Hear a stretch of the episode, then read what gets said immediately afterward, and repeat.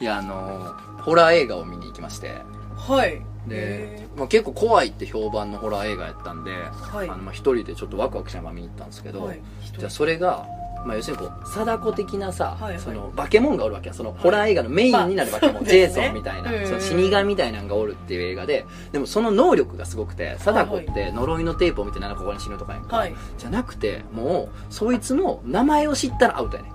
強もう名前を聞いたら終わりっていう 縛りもがう死ぬしかないっていう縛りがきつすぎるむちゃくちゃ強いのよ最強のミーモー線系能力を持ってて むっちゃ怖いというかむっちゃ強いやん名前知ったら終わりやからもうね逃げられない逃げられへんわけ耳だから潰さないとだからもうそういう強い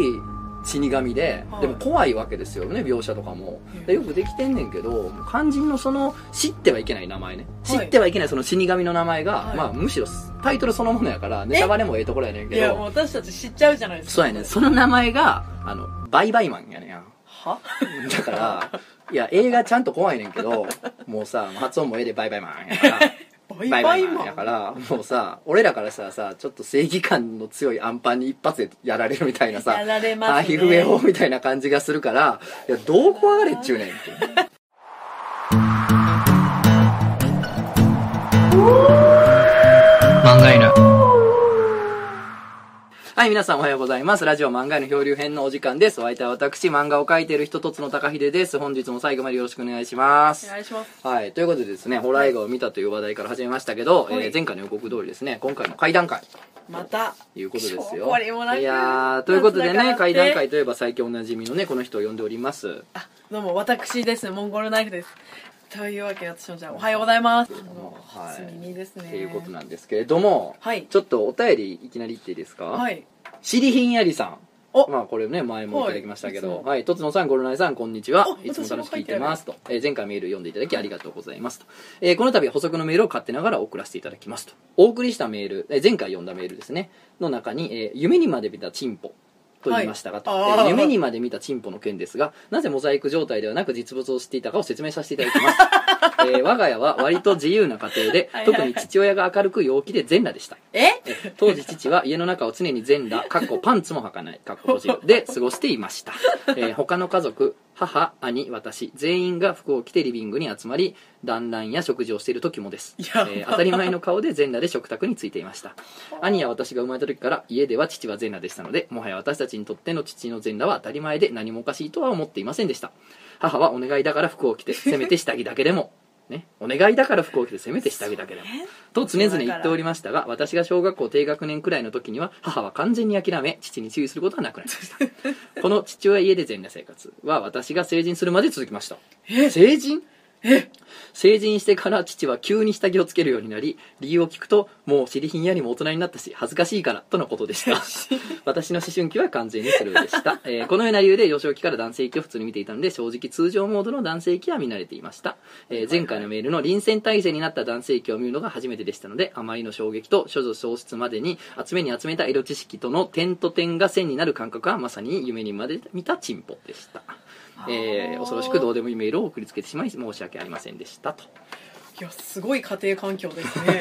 そんな家あんねんいややばいですよ親父全裸でお風呂上がってきたって確かにすっげえ子供の時はあったような気がする私お父さん結構シャイだからいや、なんかちゃんとチンポをはま股に挟んで女の子になってるからおい風やいや呂かパらン出ツてなきゃええやろ 何やねんそのより一層傷を深くす んなよあれそううちのお父さんにはついてないみたいになっそうてかなヒヤヒヤしちゃうじゃん弟についてるこれはなんだってちっちゃい確時かに思う弟だけついてないもんでねもみんななくなっていくんだと思ったしアホか挟む なよいシやャイとは違うぞそれまたお父さん恥ずかしがりあったんですよね、はいていやかねしりんやりさんまた連ねえ、メールいただいてありがとうございます。嬉しいですねということありがとうございで、ますまあ最初ちょっとこういうお便りから始めましたけどね、ゴルナに来てたんでね、はい、嬉しいですね会談会ですけれども、はいちょっとそういうのから始めようかなということです。じゃあちょっといいですか、はい会談に入っていきますよ。はいえーじゃああと連続しますお便りがいきます。えーお名前、スカー大さん。はいスカー大さんもよくね。あスカート挨拶ってあの有 名なスカート挨拶ですかそうです。 JK あのの女子高生に恋した結果、はいまあ、振られたけど、いい友達になりましたというおじさんですよ。稀有な、稀有なおじさんですあよのねあ。そういう有名な方のはいメールをえ今ー日聞けるんですね、階段祈難コーナーにメールですと、はいね、おお珍しいでしょえー私がまるまる24時的な仕事をした時の話ですと、はいまあ要するにこう前職がうん取締役側やったってことですねそうですねスカートさんってね恐ろしいないやー大丈夫か怖っ法律の抜け道を知っと るな、 えーある孤独死の現場に新人の部下を連れて行ったのですと、えーその方は生活が苦しかったらしく死因は餓死はいえー痩せそそった状態で布団に横たわって亡くなっているのを発見された状態でした、えーまずは手を合わせ周りの状況を保存する作業をしていたのですが部下が妙に青白い顔になっているのに気づいたのです、うんえー初めは新人だから初めて見るご遺体にショックを受けているのかなと思ったのですがすぐにその場にうずくまってしまったのですいくらショックでも反応がおかしいと感じて「どうした?」と声をかけると新人は猛烈な空腹とめまいがすると言い出したのですえしかし私と部下は少し前に昼食を食べたばかり、えーうずくまるほどの空腹になるはずがないのですしかし部下の顔はますます青白くなりろれつまで回らなくなる状態もしかしたら低血糖でも起こしたのかと思いポケットに持っていたのど飴を差し出したのですすると部下はうつろな目でご遺体を指さし枕元にとつぶやいたのです一瞬意味が分からなかったのですがご遺体の枕元に飴を置いたのですすると部下は正気を取り戻しましたえー後で部下に聞いてみるともともと何かを感じてしまう体質らしくうずくまった後のこと枕元にとつぶやいたことも覚えていなかったのです、えーもしかしたら亡くなった方のひもじさを感じてしまったのかもしれませんああ向いてないっすね 向いてないね向いてないっすねあ の仕事が餓死は大変絶対苦しいと思うけどそそうですねれでこれやから、はい殺人の現場なんか行ってもうたらもう大変やでうわももううのたうち回る でもしかして血を流すかもしれないそうでやすんな成功目みかたいなら感目じ地目地を流すかもしれないもうなんかキリストと交信してるみたいな 感じで血を流すかもしれないいやでもこういうねあの国家権力の方のお話でいいですねそうですあ私もそういう国家権力の人のおお話ちょくちょく聞くんですけど、あでもこれ怖い系の話じゃないですけど人間怖いなって思った話なんまですあけど、まあそれは怪談祈談会は人間だろうとなんだろうといいんですよ怖いものがなんかいろいろ聞いた中あ怖いなと思ったのが、うんなんかその人はなんか殺人事件の容疑者をこう捕まえるぞみたいな、はいはいなんか逃げててなんか手配した人を捕まえるぞみたいなってこう,、こう店をこうなんか店で働いてる人だったんですね、うんうんなん容か疑者犯が人ねが容疑者が、犯人というか容疑者がですね、うんでなんか入り口と出口が奥塞いで、はいはいでその友達は、うんあの出口でこう待ってたんですようん、うんであの同僚がですね逮捕したんですけど、はいその時になんかチャーシュー来たらしいんですよラーメン屋犯人犯人容疑者の人はラーメン屋だったらしくてチャーシュー来たらしいんですよ包丁で、うんでなんか後でなんか分かったのがその人殺してたなんか、まあ、強盗ですね、うん強盗やってた時に使ってた凶器でずっとラーメン屋でチャーシューに切ってたっていうなんか、捕まるまでなんかそのその強盗してた凶器はいとチャーシューを切ってた調理器具の包丁は同じものやっ同たってじこそれとでみんなラーメン食べて使い回しだってこと、はい生活の知恵ってことそうですそうです暮らしの手帳丁寧な暮らし ですねうわー勘弁してくれでもそれ強盗殺人ではなかったのいやじゃあいやもう2人ぐらいそっか強盗殺人なんや、うんえーじゃあもう使ってるやんそうですもうだから人を殺した包丁で使いやっぱ道具は使いないでる方がええみたいなことそうですねやっこれぱは血を吸わせて恐強ろくしいしてたんじゃないですかねそういう証拠品ばっかり置いてたらえらいことになりそうやね警察の本当ですよねいやこれ聞いて私飲食店がちょっとしばらく怖くまなあっちてょきあっって、と怖なるような見た目がこの包丁大丈夫かな俺ねあのーまあ僕の友達はもちろん取り締まる側の子がね、はいまあいるわけですよ一人二人はねいやっぱいたりするんですけれども、そいつに聞いたやつでこれはねお化けこれもお化けじゃないですよ、はいあのそいつがまだそんな新人やった頃、はいまあ、2年目とかね3年目の頃に、まあ、ある殺人事件が起こりまして、まあ、ニュースとかでも僕その事件見てたんですけれども、でそれのご遺体を、はいまあ、運ぶと、はい、ね、遺体を運ぶということになりましてうんで、まあ、警察の車両で運ぶわけなんですけれども、なんかねその時はね、まあ、トラックを使ったそうなんですねえー、でしかもあのなんていうの密閉型のやつですよね要するに軽トラとかうん荷台が向いてるんじゃなくてあのガチャンと閉めれるやつねアルソックみたいなです引っね越し屋とかで使うやつね、あれに、まあ、乗せて、まあ、遺体を運ぶとうんうんいうことになったとでその時にもうさこれはどういう業務なんか分からんもしかしたら先輩の意地悪やったんかもしれんけど「はいお新人と」あの「お前ちょっと見といてくれ」とあ遺あ体をあー見といてくだださいということでうんあの自分だけその荷台というかそこに乗せられて、まあ、暗い1個だけ電灯がついてる中ね、椅子に座ってねずっと遺体と対面しながら、まあ、あの運ばれてると目的地まで行ってると、はいいでまあ怖いやんや怖いですよまあね遺体ずっとやからさうん怖いなと思いながら乗っててほんでしばらくしてなんかうつ伏せの状態かなんかにしてたらしいねんけど、はいなんか手が動いたんやってえ肘が伸びたとかこうわーって動いてきてでもうさ結構死後時間経ってる人やから、ね死後硬直が解けたとかでもなかったらしいねんだけど、うんもうなんか動いたからもうその状態密室やん薄暗怖い怖い怖いい状態 やんで死体と自分しかおらんやんでその手が動いたからもう思わず拳銃抜いてずずっと突きつけててんてプルプルしながららでも着くまでほんま30分とかなんかしばらくずっと突きつけてたって言ってたいやいやいやその精神状態になりますよだっていや本密室で当にあれは怖かったですそのね取り締まるがまあ警官やって て人あ間ですからねの何が怖かったって聞いたらもう本当にあれが怖かったとでまあ後でそのねあの解剖医とかねあのお医者さんに聞いたらまあちゃんとあのついつまあったらしいああのーこれこれこういう理由で手の腱がどうのこうので動いたみたいですねみたいなそのうん怪奇現象ではなかったらしああいんだもけどう生理現象というかそのシチュエーションがあまりにも怖いからいやー怖いなちょっーとゾッとするというか死体と二人きりっていうのがちょっとご遺体と二人きりっていうのがもう、もうね恐ろしいなっていう話ですよいやそうねですねうんいやもうさっきお化けじゃない話続いてます けどえーじゃあ次いきますか、ね、はい、えーお名前かなおさんかはなおさんいえー、とぞのさんこんにちはと怪談祈談会を聞いて高校生の頃の不思議な体験をふと思い出し投稿してみました、えーその日は母が友人と出かけており夕食は父と2人で食べることになっていました、えー学校から帰宅しリビングで父の帰りを待っていると20時過ぎに玄関のドアが開く音がしました普段父は帰宅するとまず最初にリビングにいる家族に「ただいま」と声をかけるのですがその日はそのまま2階へ上がっていきました不思議に思い2階の両親の部屋を覗いてみると着替えをしている父の姿「おかかえりなさい」と声をかけると私の方へ振り返り「お寿司を買ってきたから一緒に食べよう」と言いましたその時何か変な感じがしたんです父はは普段お寿司ではなく寿司と言っていました話し方ももっと乱暴な感じですそれから顔過去首から上は完全に父なんですが体つきが微妙に違いました父より少し痩せていてそれから妙に腕が短い気がしたんですお茶を用意しておくと返事をして一回降りた後怖くなってそのまま家を出ました最寄り駅で母が帰ってくるのを待ち1時間くらい経った後2人で家に帰ると父は自室で寝ていました寿司はありませんでした父が一人で全部食べたかもしれませんがゴミ箱にも流しにも空の容器はありませんでした朝起きた時にはいつもの父で私が黙って出ていたことについては何も聞かれませんでしたそれがまた怖くて私から何も聞けないまま今に至ります、えー長い割にオチのない話ですみません私の勘違いだとしたら父にはひどいことをしてしまったなという罪悪感もありますので今度帰省する時にあの日のことについて聞いてみようと思っています不思議な話ですねえなんか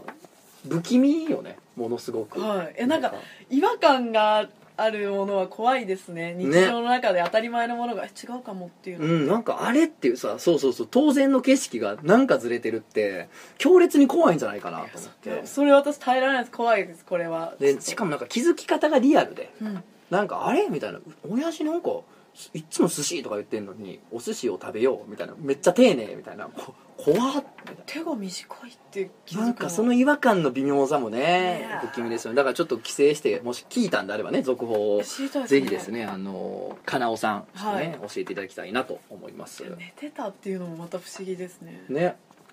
何だったんですかね、うーんまあやっぱあのさ女の子にはさ男にもあんねんけどさあれなんか俺今日顔のコンディションええなみたいな日あったりするやんあ化粧のりあめ今日ええなみたいめなっちゃあるやん今日はか悪い日ですそうだ よかったラジオでイベントの日やったらねコンディションいい方がいいからあそうでねすいやもうやばいですよジンマシンが出てるからやばいんですよなんでなん、あの会社の人になんかうんオードブル食べさせられたんですけどなんかうん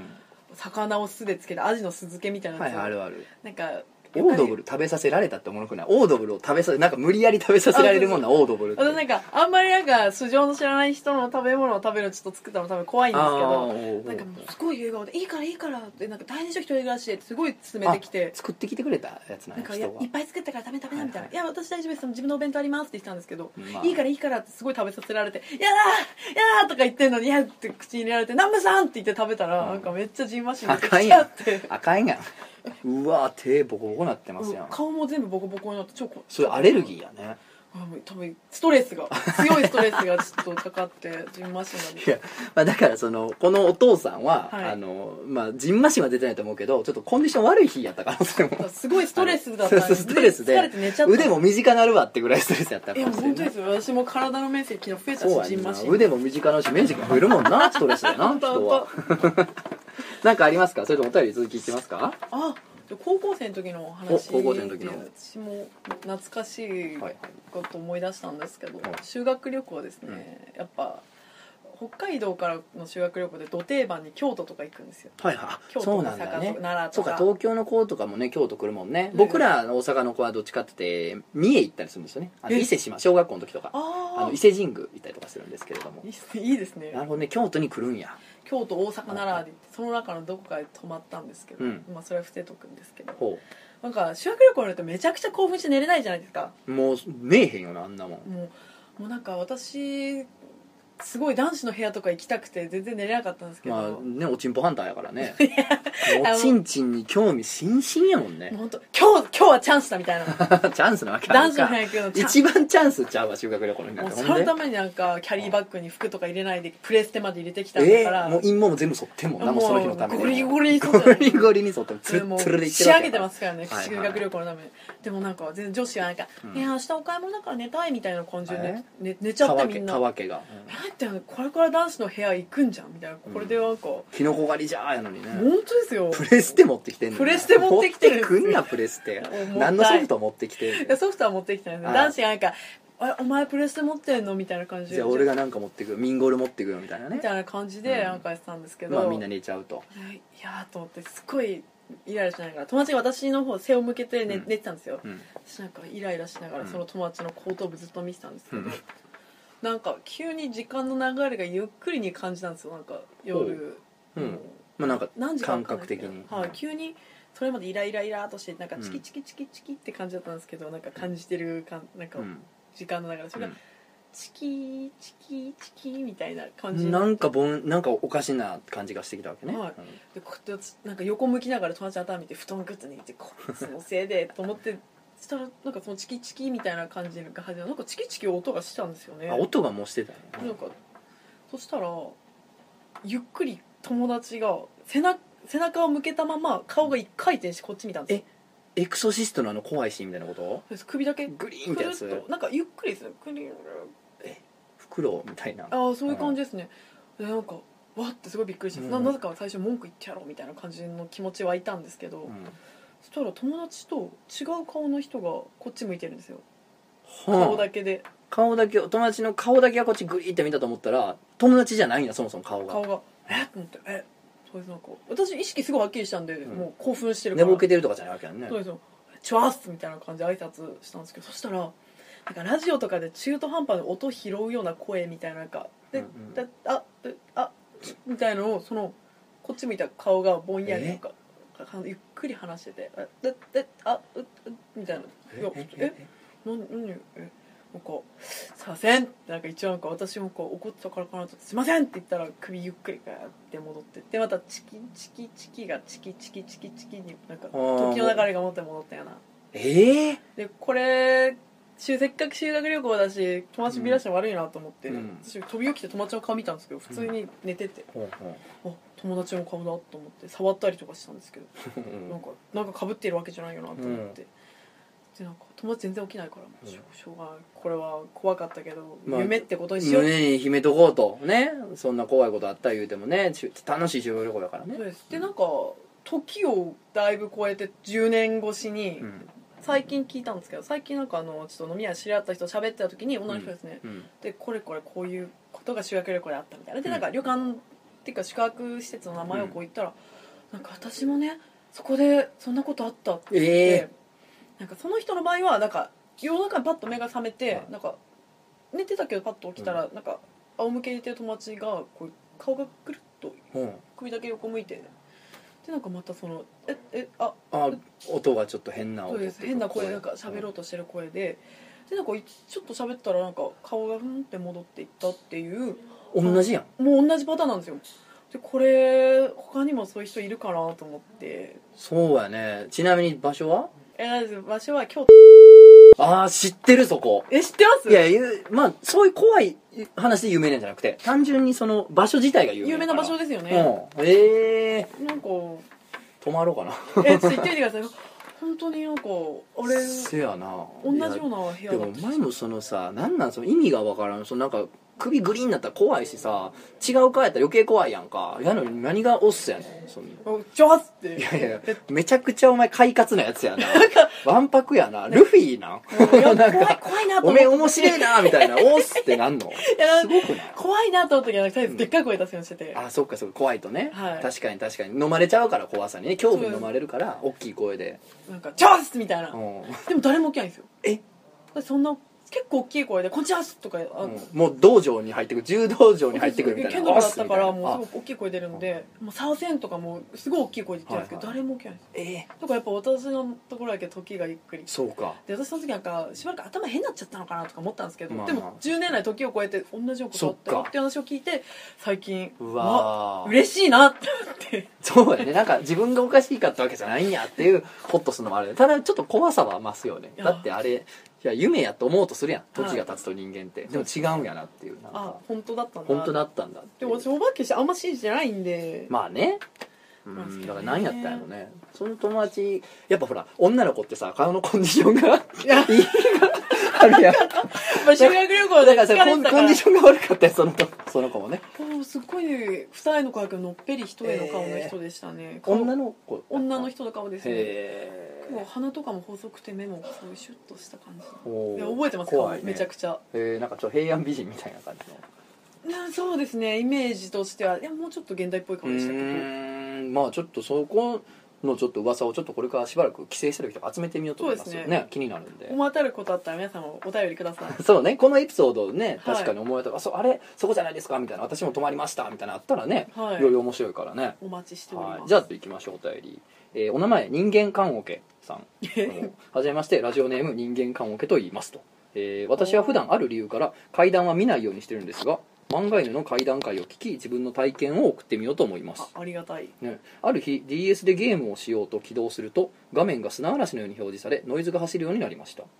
うん、最初はめちゃくちゃビビったのですが1回電源を切って再度起動すると普通に遊べたのであまり気にしなかったのですがそのうちテレビを起動しても砂嵐が走るようになりました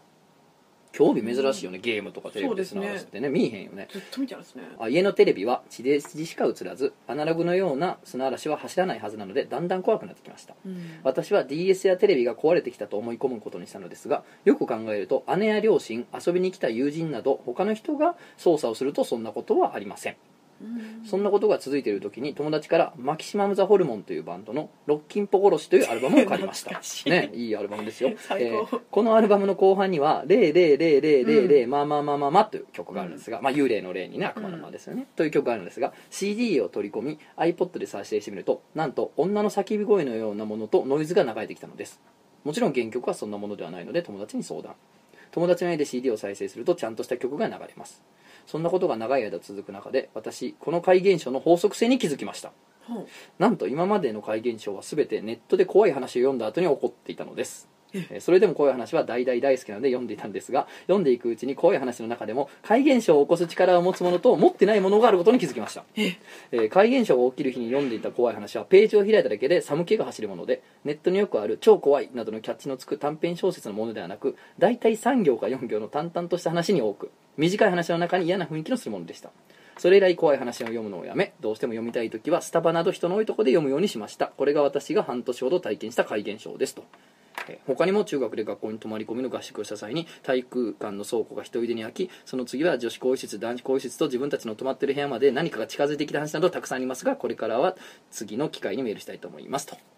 えー、聞きたいですね面白いでですねこの現象もネットとかで確かに本当に長いうんなんかあの長文あるあるあるあるより短い方がゾッとす絶るやつ対よくあるじゃあな長いやつまあ短編小説としてはね短編小説としては面白いけどねでもまあほら基本的にさなんか田舎に帰った時の話誰かの田舎に遊びに行った時ほんでなんかこうどっか山に入ったよくわからんもんを触った、うん帰変なもん見た帰ってきた村の老人が怒ってる「お前何をしたんじゃ!」って言われてあったんか何々様に何みた々いな様にで老人たちが集まってきてなんだかんだ話し合うほんで神主がその近くの寺の住職がやってくる、うんでとんでもないものを連れておられますなみたいなね夜にやってくるやってくるみたいなほんでどこまでどうなるか分かんないけど精一杯頑張ってみるみたいなことが起こってっていうやつね、そうですねもうそんなんばっか りまあなようんかできてるけどね様式がちゃんと決まっちゃってる決からまっちゃったねそういうなんかあと長いと何回こうつじつまわないなとか大人になってから読むとなってくる気とねづいちゃうんですよねでも短いやつをめっちゃ怖って思うやつそうなんですよなんかこの階段階に集まってくるのって結構短いのが多いんでそうですね僕はすごい好きですけどねあとなんかこう原因はこれなんじゃないかとかが分かんないやつの方がそう怖いかなあのー友達に、まあ、聞いたんですけど、はいまあなんかその友達の、まあさらに友達の話なんですけどね、これってね、友達の友達系やねんけど、でもなんかこう原因が分かんなくてちょっと怖いなって話があって、はいこれはね、何の怪現象が起こってるわけでもないんですよ、実は。はいやのに怖いっていう、ちょっと珍しいなん話ですかで。まあ、男の人なんですね、はい男の人がまあ一人暮らししてて、はいマンションで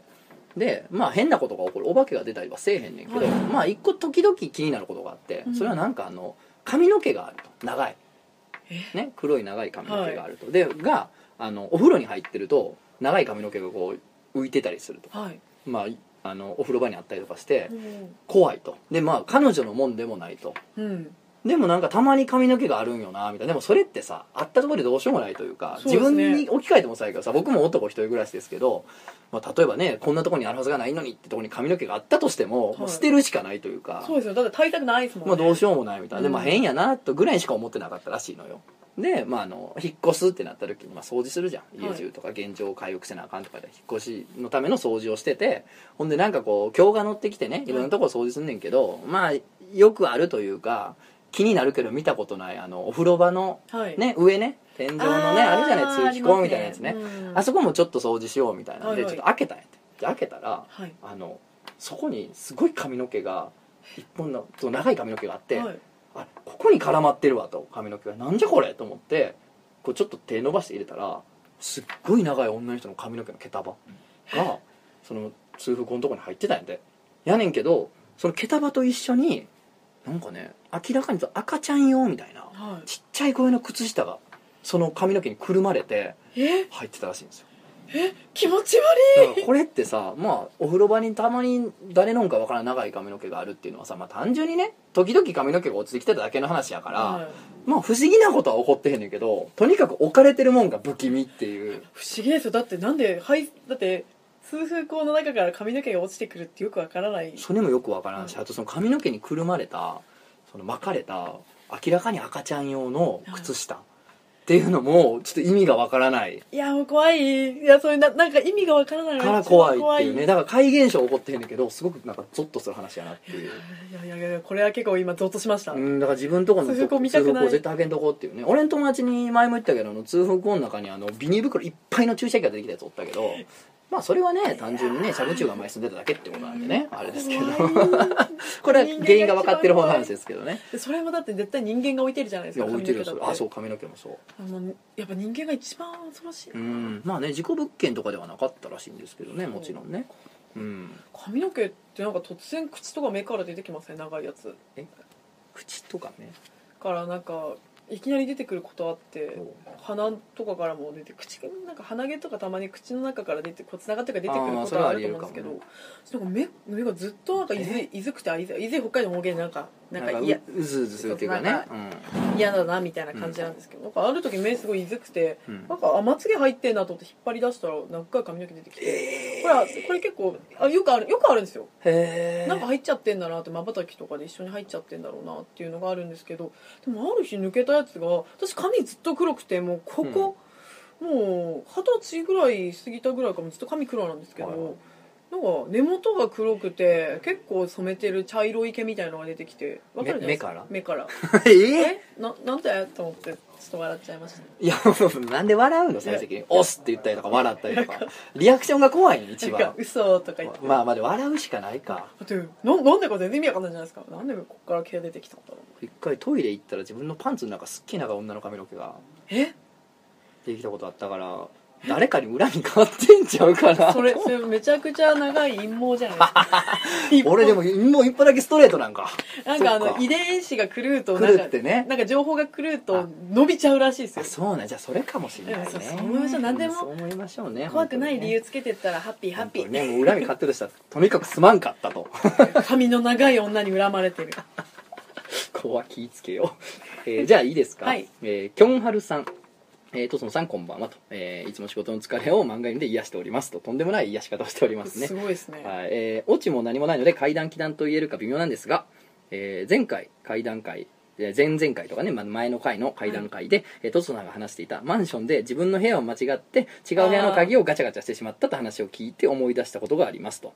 私は今アラサーなのですが24歳くらいの時の話です当時私は都内のマンションの6階に住んでいました特に変哲もない8階建てのマンションですと、はいなるほど8階建てのマンションの6階に住んでたと、うんえーただ時々不思議なことはありましたエレベーターに乗って6階のボタンを押すと4階に止まることがあるのです、うんそして毎回私はそれに気づかず自分の部屋と同じ番号のドアの前で立ち私は602号室だったので実際その時は402号室の前です、うんで鍵を入れてガチャガチャと回しあれ開かないなと思ってそこで初めて自分が今いる場所が4階だということに気づくあこれが進み始めて1年ほど経った頃から月に1回ありました、うんなるほどね6階押してるからそう6ですね階に止まると思ってるもんね、でエレベーター開いたらねん6階やと思って降りて 自分の部屋回したらまあ4階やったとなるほど、えー最初は気にもしなかったのですがさすがに何度か重なるうちに4という数字も吹き出しなんか怖いなと思うようになりました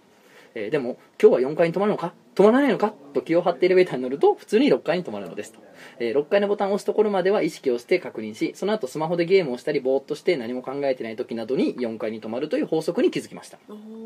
しかしその他に怪奇現象的なことは特に何も起こらないし月1程度の出来事なので気味が悪いなーくらいにしか思っていませんでした、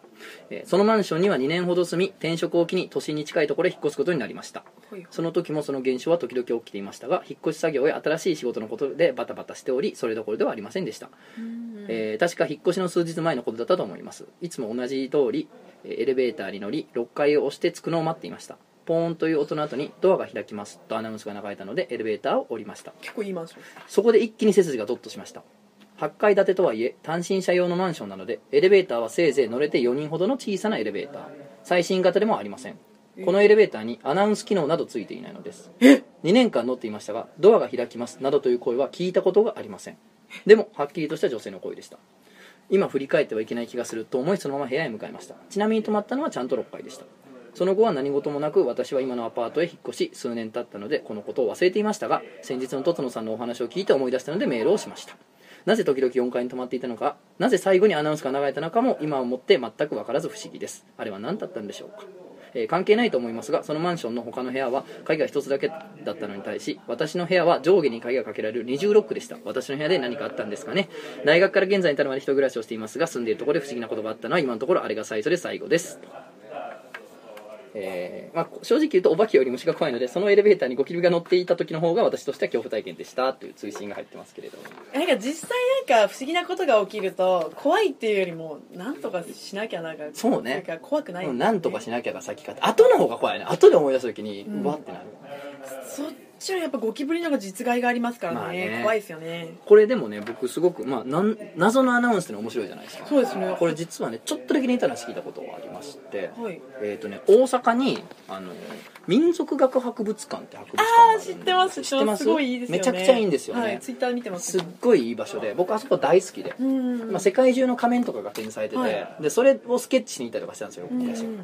で僕はすごい大好きなんですよねでまあどういう場所かって言ったらねさっき言ったように仮面があったりとか、はい世界中の民族が使ってる道具はいはいまあ、家とかそう、うん武器とかもそう仮面とか儀式に使う道具とかまあありとあらゆる民族の使うものが民族の風俗が集まってるんですえね、ー、行ってみたがい集められててえーいいなすっごいいい場所なんですけどでそこで昔働いてた人に聞いたんですよ、はいで、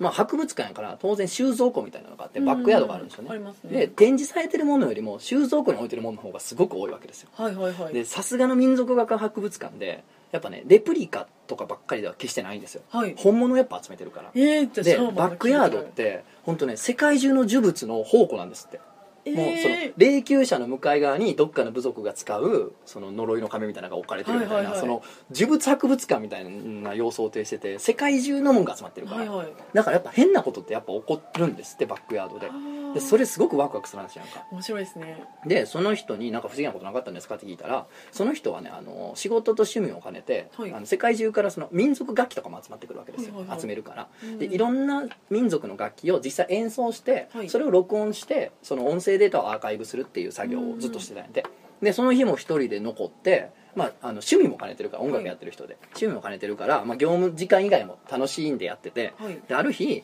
まあ、その同じようにその録音ブースに入って、はい楽器演奏して録音してたんやてじゃあなんかまあ結構天井の広いとか天井の高い録音ブースだったんですけど上の方は結構暗くて見えへんねんけど、はいそのなんかね上の方からあの何時って言ってたかなその時間はその人もよう覚えてるんですけどなんとかなんとか時にドアを閉鎖しますっていうアナウンスが流れてて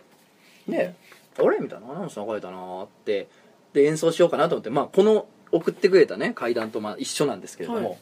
ありえへんとそうですそんな機能ないし、うんそんななんかスピーカーついてないから、うんそんなアナウンスが流れるわけないしこのブース内にはいだから今の声なんやとてかどっから聞こえたんやと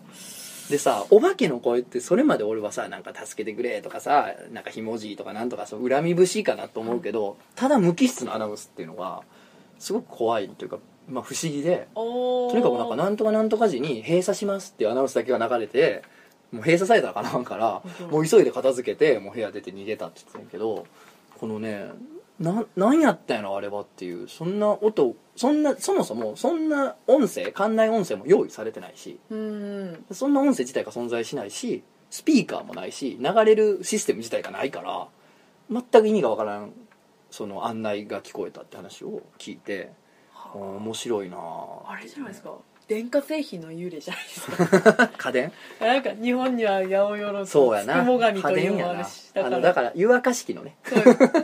あのお風呂が沸きましたそうってでいうのすがね そうその壊れたその湯沸かし器の幽霊が出幽た霊が出たんやなだから湯沸かし器が多分もしかしたら民族学博物館に日本の日本人がよく使うアイテムとして収蔵されてる展展示示しとったんじゃないですかされてる湯沸かし器が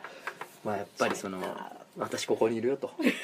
まだ沸かせるよってっ私の音も録音してってていうことやったのかもしれないです ねあ民族博物館いいですようちの地元にもあの北方民族博物館っていうのがあるんおおまあ確かにね北海道やからねあの北海道だけではなく北の方の民族のなんかシャーマンとかの仮面とかあるのですごい面白そうはいそこなんかありそうなの聞いてこ行ようきたかいなななんかありますかじゃあ私、はい飲み屋で人から話聞くこと多いんですけどああそれが一番いいよねみんなそのなんかリラックスもしてるからさいろんな話もしてくれるしなんかあの女の人から聞いたんですけど出会った女の子から聞いたんですけど、あのなんか元彼がうんなんか結構エキセントリックな人だったらしくて、うんなんかあの高次元存在っていうのと通信できる人だったらしくてパワーワードってやつですねいわゆるね高次元高次元存在はい、私は3次元に生きてるんですけうど、んなんか元彼はそのさらに上の別の次元にちょっと人間の近くにいるけどちょっと高い場所にある高次元存在の者たちと交信してうん生き量を見ることができる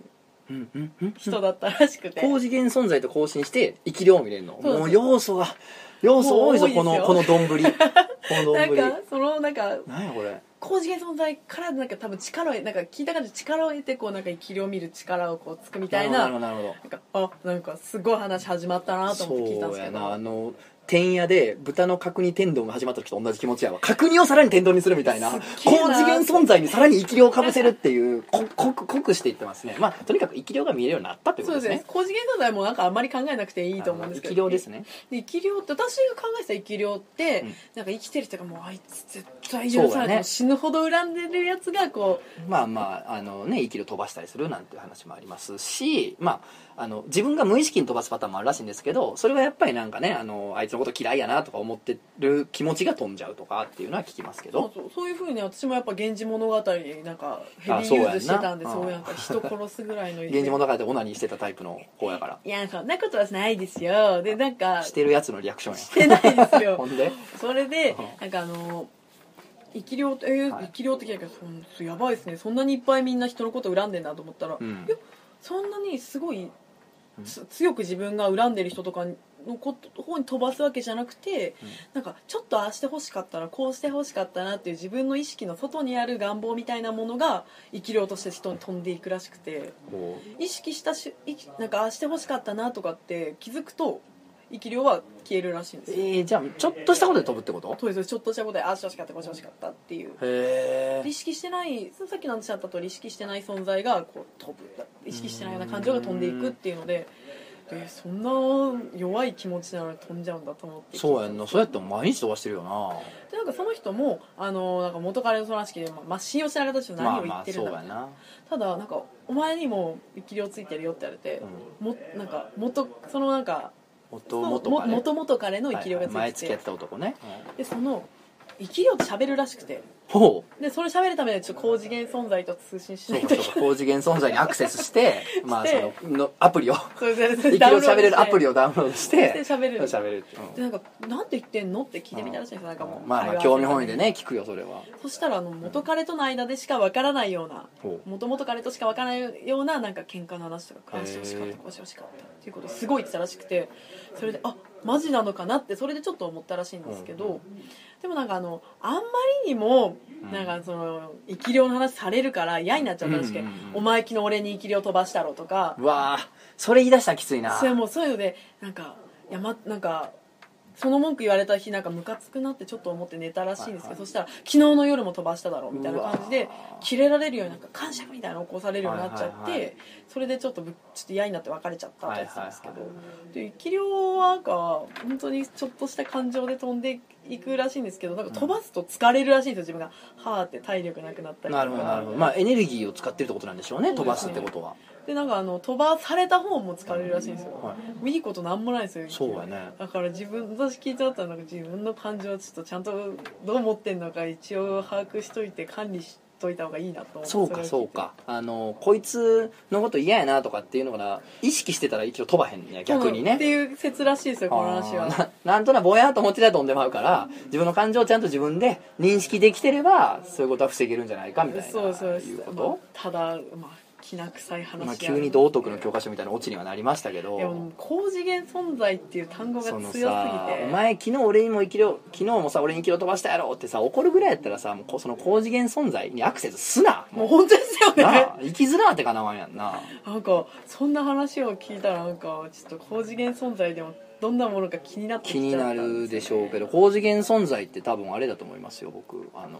もしかしたらですけどはい幸福を科学してる方々の可能性もありますけどねえあ幸福を科学してる方々の中での、えーご本尊というか偉い神様みたいなんていうのはエルカンターレっていうらしいですけれども、はいあれってなんかサイトかなんかで見たであれなんか6次元的存在みたいなそのえ要するに高次元高いで的すね存3次元ですから在のねことらしいんで、へーそのね元彼はもしかしたら幸福を科学してらっしゃる方かもしれませんけれどもハッピーサイねエンスの方かもしれなうんハッピーサイエンスの方かもしれないいですしこれをお聞きのハッピーサイエンスの方はいやそれは違うと我々の考えてる高次元存在とは違う違うし生き量とかそういうことではないですよというようなことのお叱りはメールしてこないで大丈夫です。あはいそうですねこっちは勝手な妄想 あなのので妄想なんでね、ははいいい全然大丈夫ですよそれは。やいやっていう話があったんですよへーなんかでもそういうの出されるといや僕は基本的にそのね宗教的なとかスピリチュアルなものに関しては非常に寛容な方だとは自分では思ってるわけですよ確かにだから日曜日の朝にピンポンってなってもバーンって「どうも」っつって開けて「おエホバですか?」みたいな「なるほどなるほどありがとうございますいただいておきます」みたいな感じでね冊子をもらったりとかも 目覚めよね、しますよ普通にいただきますからねであそんなこんなこと書いてんねやってね興味深いねとかってへー読んだりもしますから家来るんですか来ます来ますえー来たことないなもうすぐまあ俺多分開けるからじゃあノーノーガードで「どうも」みたいな「おはようございます」みたいな感じいやうちはがっつりあの驚くあれですか驚くからなるほどねいやーだからねその基本的にそんないきなりウッとは引かないんですけれども、はいはいそれでもやっぱさ高次元存在まではおまあまあそうかってなるかもしれんけど「お前生きる飛ばしたやろなんやろ」って言われたらもうちょっと疲れるいなやそそれはれはちょっと疲れちゃいますうねん、いいことに使えんのかねその能力はまあ本当ですねでも生き量見えてもいい子ないですよねそうやねそうなるといいことないよねそうですねあ全然関係ない話していいいですよよさっき民族館のやつでもらったんですけど、私すごいお気に入りの美術館あるんですけど、はい最近ついにめちゃくちゃベタなでなんか出来事に遭遇しましてほなんかすごい混んでるんですよ美術館が、う、うんでも、まあまあ確かに会期の終わりの方って混んでたりするよねすごいそうですそうです、ん私はもう美術館めっちゃ好きでなんかもう月に45回行くのでもうどこに空いてるトイレとかがあるとかは全部把握しはてて、いはいだからあのそこの美術館もうんもうめっちゃ行くので、うんここのトイレ空いてるなって分かってるトイレに入ったんですけど、うん誰もいないんですよ他のトイレとか入り口のとこのトイレはめっちゃ混んでるんですけど、どこの美術館ああはいはい好き好き俺もそこ超いいんですけど、いいよね2階の奥の方って結構空いてるんですうんよ、はいはいトイレトイレ誰もいなくてう、ん私も入っトイレ入ってこうその時うんちしたんですようんうんちするから空いいてるトイらレんい行きたらくんて情報入れたないやでこれが大事ですようんちすごい音ババなんかボボボボボって言いながら出てたんですけ どでもそれが大事なんですよじゃないよえこれって大事な情報だから大事な情報なこれほんまにこれ大事じゃなかったらぶち殺す こかられねこ本れ当これにこれこれがキモいなってきました本当にでこう人がギーターってきたから、私なんかあっと思ってボボボの音を押さ確かえに確押さえたんですかによホバリングをねヘリコプターのホバリングをみたいなのしてるわけやろえバーババババババって言ってるからそれそちれょっをとキュッキュッとこなんうかなんか沈めないといけないとだねからもうウサギの足のねポタポタポタみたいななんかに切り替えたんですよはういちの音をうんすごいねそそれでんな機能ついてるねあついてるうんで隣の子して一人いるからちょっといやーつなんかうん気まずいなはいうん弱くしてって、そっからもう乙姫も起動すっかと思って人が来たからあついてんねん乙姫も起動したんですようんそしたらなんか出た後にトイレに流したら出た後になんか人の気配とかしてたんですよ隣のうん隣の個室からでも、あいなんか出たら横の個室開いてガランと開いてて無人無人でおお誰もいなくてでも本当にドア私入り口一番入り口側のとこにいたの、うんでも人が確かに入ってきて横うんうにん来たから、気配があったからうんちの音予約したんではすいよ、はいはなんか気のせいじゃないってなんか言われるかもしれないんですけど、いいやベタベタなこと起こったね私これですっごいこれ定番だと思ってトイレの声で、そうねイエーイ!」って言っちゃっいやいてやいやサンシャインゴルナやんなっておなんかめ前っちゃテンション上がサってンシャインモンゴルいらんから急にいやこれめっちゃ嬉しくないいですやかまあ確かにそんなベタなこと起こったらうわーってなるなもうこ来た来た来たーってなるよなもうありがとうって思い ましたよよしこんなベタなことって体験できるんだみたいなお前が階段になるわいやそんな美術館なんて静かなとこやのにさトイレからさ「イエーイありがとう!」って言われたらさ誰かライブしてる誰かぜ全国ツアーしてんのかなと思うよないやもうもしくは半年ぶりにベインが来たっていうすごい べ便秘の人で宿便が過ぎ半ますよ年ぶりに出て「イエーイ!」みたいな「ありがとう!」みたいな「2階席!」みたいなで感もじこういう気持ちになりませんまああの多分怒ったろうなると思うスカーッと思ったんですよすごいねいやー自慢ですベタけやなどやっぱ階段階するとそういうこと怒ってくれんのかなそうですね送れますよ、ね家も相変わらずパリンパリンなんか割れる音 するしやかましいなじゃあ最後のお便りいきましょうはいはい、あーアンデスウイスキーさん。はい、えー、トトンさんこんばんは。お手紙読んでいただきありがとうございました。えー中性的なキャラクターとおっさんのボーダーに僕が足を踏み入れつつあるというのはまさにその通りだと思いましたと。あの、ずいぶん前にはい漫画に紹介したお便りなんですけれども、はいすごいあの自分が中性的なキャラクターとしてずっと生きてて、はいうんうんでも最近、まあ、全然女の人にモテなくなったと。はいほんであと改めて自分が飲み会とかで写ってる自分の写真見たらめちゃめちゃ気持ち悪いと自分があーなんか変になれなれしててキモいおっさんがそこには写っててすごいショックでどうしていったらいいんでしょうというお便りをいただいたんはでいすはいよ、あ聞いたことあります、はい、でそれは僕が思うのはもう自分の可愛い時代とそろそろおっさんが強まってきた時代のはいそのボーダーラインみたいなのがあって、うんでそのボーダーをいよいよあなたは超えたんじゃないかと、うんで超えたからあの自分をちょっとこのあ合わせていく必要があるんじゃないでしょうかって話をしたんですよね、はいあるじゃんあの老眼になってくるとかもあるやん人間ってあーありますでねその老眼になってきたらさあ俺いよいよちょっともうそっち側なんやみたいなさ、うんそういうボーダーが人生のいくつもあるからりますねそれの一個超えたんじゃないですかっていう、ま曲がり角だあ、話だったんですね、えーもやもやと自分の中で僕はいつまで中性的というポジションにいるんだろうか頭が ははげ散らかしてもこのキャラだとすごく痛いだろうしいつか処置をしなければなと思っていたものの踏ん切りがつきませんでしたしかし一つのさんにはっきりとボーダーという言葉で言語化していただいたことで中性キャラから脱出するハードルが少し上がったような気がしますありがとうございましたという、まあ、最初あのうん前段があるんですけれども、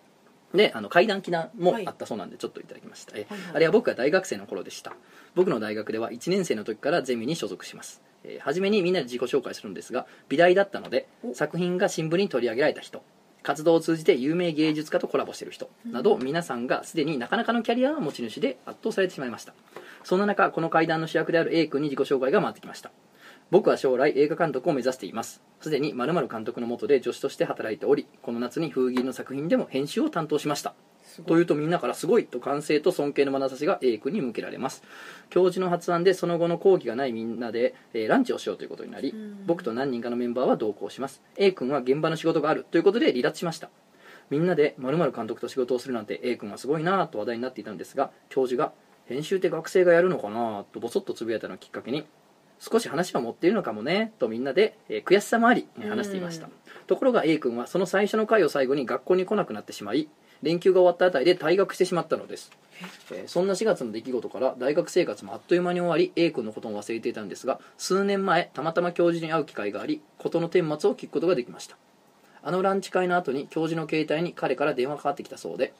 A の弟です兄がさっきのゼミで言っていたことは全て嘘です皆さんの経歴があまりにも立派なので話を作ってしまったそうですゼミで嘘をついてしまったことを兄は今横で柱に頭を何度も打ちつけて後悔していますどうか弟である僕に免じて許してやってくださいという内容だったそうです A 君はちょっと変わってますけど兄の代わりに電話で教授に謝るなんて弟さんはお兄さん思いのいい子なんですねと教授に伝えると教授は眉を潜めて言いましたいやそれがね弟って言ってたけどあれは明らかに本人の声だったよ彼が何を思って自分の弟を語り教授に謝罪の電話をしてきたのか18歳という微妙な年齢でテンパって出した最善の答えがそれだったのだと思います彼の身長を考えると怖いような悲しいようなエピソードでしたそれでは今回も長々と失礼しましたと悲しい悲しい話私は悲しくなってしまいました悲しい話ですよねなんか嘘ついちゃったらどうしようみたいななんか今のうちにフォローしとかなきゃでも自分で謝るのはどうかなじゃあ弟のふりをしようみたいなうんこのね一連のメカニズムが分かる気もするし、うんちょっと異常だなという気もするというか、うんいや追い詰められすぎというか、うーんいやーなんか子供の時まだ子供じゃないですか18歳って、うんまだまだだからこうどうやって尻拭いしたらいいんかわかんない誰かのせいにしちゃえみたいな感じで弟がそうやって言ったただみなんたかいちょっと視野が狭いというかそのなんかいいやんもう嘘ついたってねうやしね謝ったらいいやん自分としてって思うんだけどそのなんか極端なことやってしかも結局いかんくなってやめるみたいなんなもてったいないな凄まじいやつやなと思って本当ですねうんなんか極端なやつは怖いとは思いますけどプライドがめちゃめちゃ高かったんですかねそうやねやっぱね変わるもんね高校と大学ってまたねいや人間が怖いですよやっぱりうんいやでも一番人間も怖いけど死ぬほど怖いお化けの話も欲しいからはいいや人間が怖いでもやっぱお化けもめっちゃ怖いわと思いたいし、まあ確かに最終的にはヒグマがいっちゃん怖いみたいなんでもいいんやけあど本当ですねちょっうとんヒグマやっぱ一番怖いですけど、うんヒグマもそうですけど地元やっぱ心霊スポットがいっぱいあるから夏にじゃあ行ってこそうでよかすなね夏にね帰省した時にね、あのヒグマの話や心霊の話そをうですねねたくさん拾ってきていただければ生きて帰ってこあれりたがらたいなと、はい、まあそれをまたね今後も管理段階にぶつけていただければあそりうでがすたねいなと思っておりますもっと披露できればと思いますで今日もね何回かありましたけどまあえそれさどこに泊まった時の話なんとか、はいねいやそれどこのトイレなんとかまあさずるいよねこんな気になるようなことね言い方しといてねでもそうですね P をかぶせるなんてやり方ずるいと思うでもまあイベントに来いということであイベントをやはるいん、ですえか、ー8月にやる予定が進んでおりますので、はいえー8月に、えーおそらく渋谷のロフト9であ会談イベントをやることになると思いますのでねえーそこではね一切のですねあの伏せ字 P ピーなしなしでいきますから、ええそれはい私も出ていいんですかあの大丈夫だと思いますえ本当ですかあのスケジュール合えばぜひは来いてください、ぜひ、はいやっおた願いしますはいということで、えー、ラジオ漫才の表現会談会第8回です、はい皆さんありがとうございまありしがたとうございました良きお盆をお過ごしくださいねお盆やからね、はいそれこそね怖い話もみんなねたくさん拾ってると思うんですけどお昔食べたいなあ、違う。食べたいや違う、全然。ジャムつけたいなお前